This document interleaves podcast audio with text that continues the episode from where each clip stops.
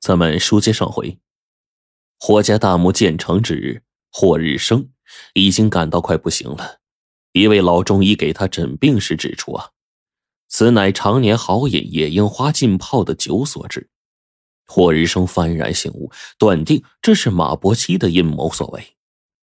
为了霍家的财产不至于旁落，霍日生露出了凶残的本性，毫不犹豫的向马伯期开了枪。马伯奇大难不死，向绑匪头子魏大头啊献计，绑架了霍日生的独子，致使霍日生内外交困，吐血而亡。当马伯奇被土匪头子魏大头一脚踢出去，拄着拐杖回到虎下村的时候，霍家已经是树倒猢狲散了。马伯奇念旧日结拜之意，叫人把霍日生的棺木抬上了白虎山，放入到霍家大墓。大陆解放之后，马伯期成了斗争对象，一家人呢都夹着尾巴做人。马伯期让小儿子马尚宝认定这是霍家连累马家带来的厄运。大革命一开始啊，马尚宝就参加了造反派，为发泄多年被压抑的怨气，一把火烧光了霍家大院，还想捣毁霍家大墓，但是他实在是撬不动那坚硬的木石啊，倒是。他这个胡作非为，给自己换来了十五年的牢狱生活。等到马尚宝释放出来之后，已经是改革开放的年代了。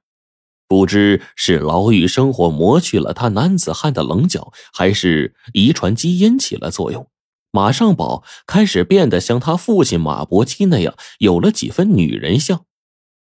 不过，马尚宝好酒又好赌。去年有一天，在外面赢了一把，带回两瓶酒，要父亲陪他对饮。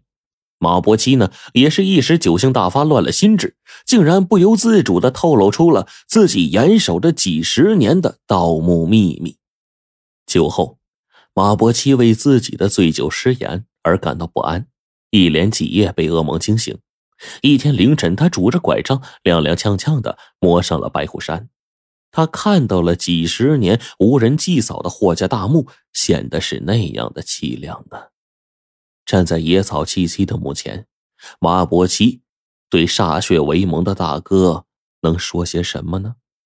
他指天为证的誓言早就在当年追命的枪声中完结了。那他今天跑上白虎山来干嘛呢？因为他心中害怕。害怕自己严守了几十年的盗墓秘密一旦大白于天下，他的子孙将背上千古骂名，今后如何做人？马伯奇感到天旋地转，晕倒在了墓土上。恰好马幼民回家，听村里的爷爷说呀，一个人上了白虎山，就找到了霍家大墓，唤醒了昏迷中的马伯奇。马伯奇脸色惨白。微睁双眼，抖着嘴唇，对着孙子断断续续的呀说了那桩只有天知地知的往事。说到被洗劫一空的墓里还有一列土俑时，他颤抖着嘴唇吐出最后两个字：“土俑，土俑”，就再也无力说下去，咽气身亡了。尾随着马幼民上山的马尚宝躲在暗处，把这一切呀。都看在了眼里。马幼民为前辈的罪孽深感痛心，又担心呢这不争气的二叔马尚宝会打霍家大墓的坏主意。作为一个专业的考古人员，马幼民更关心的是那座墓里的一列土俑。他一直疑惑不解呀，宋代的土俑是无价之宝，是什么原因使霍日生和马伯基把他们留在古墓里呢？他向上级做了汇报，上级对此事很关心。今天他陪霍家妇女上白虎山，也许就是揭开这个谜团的好机会。然而，当他从豁口处与霍家妇女作别之后，又悄悄折回来。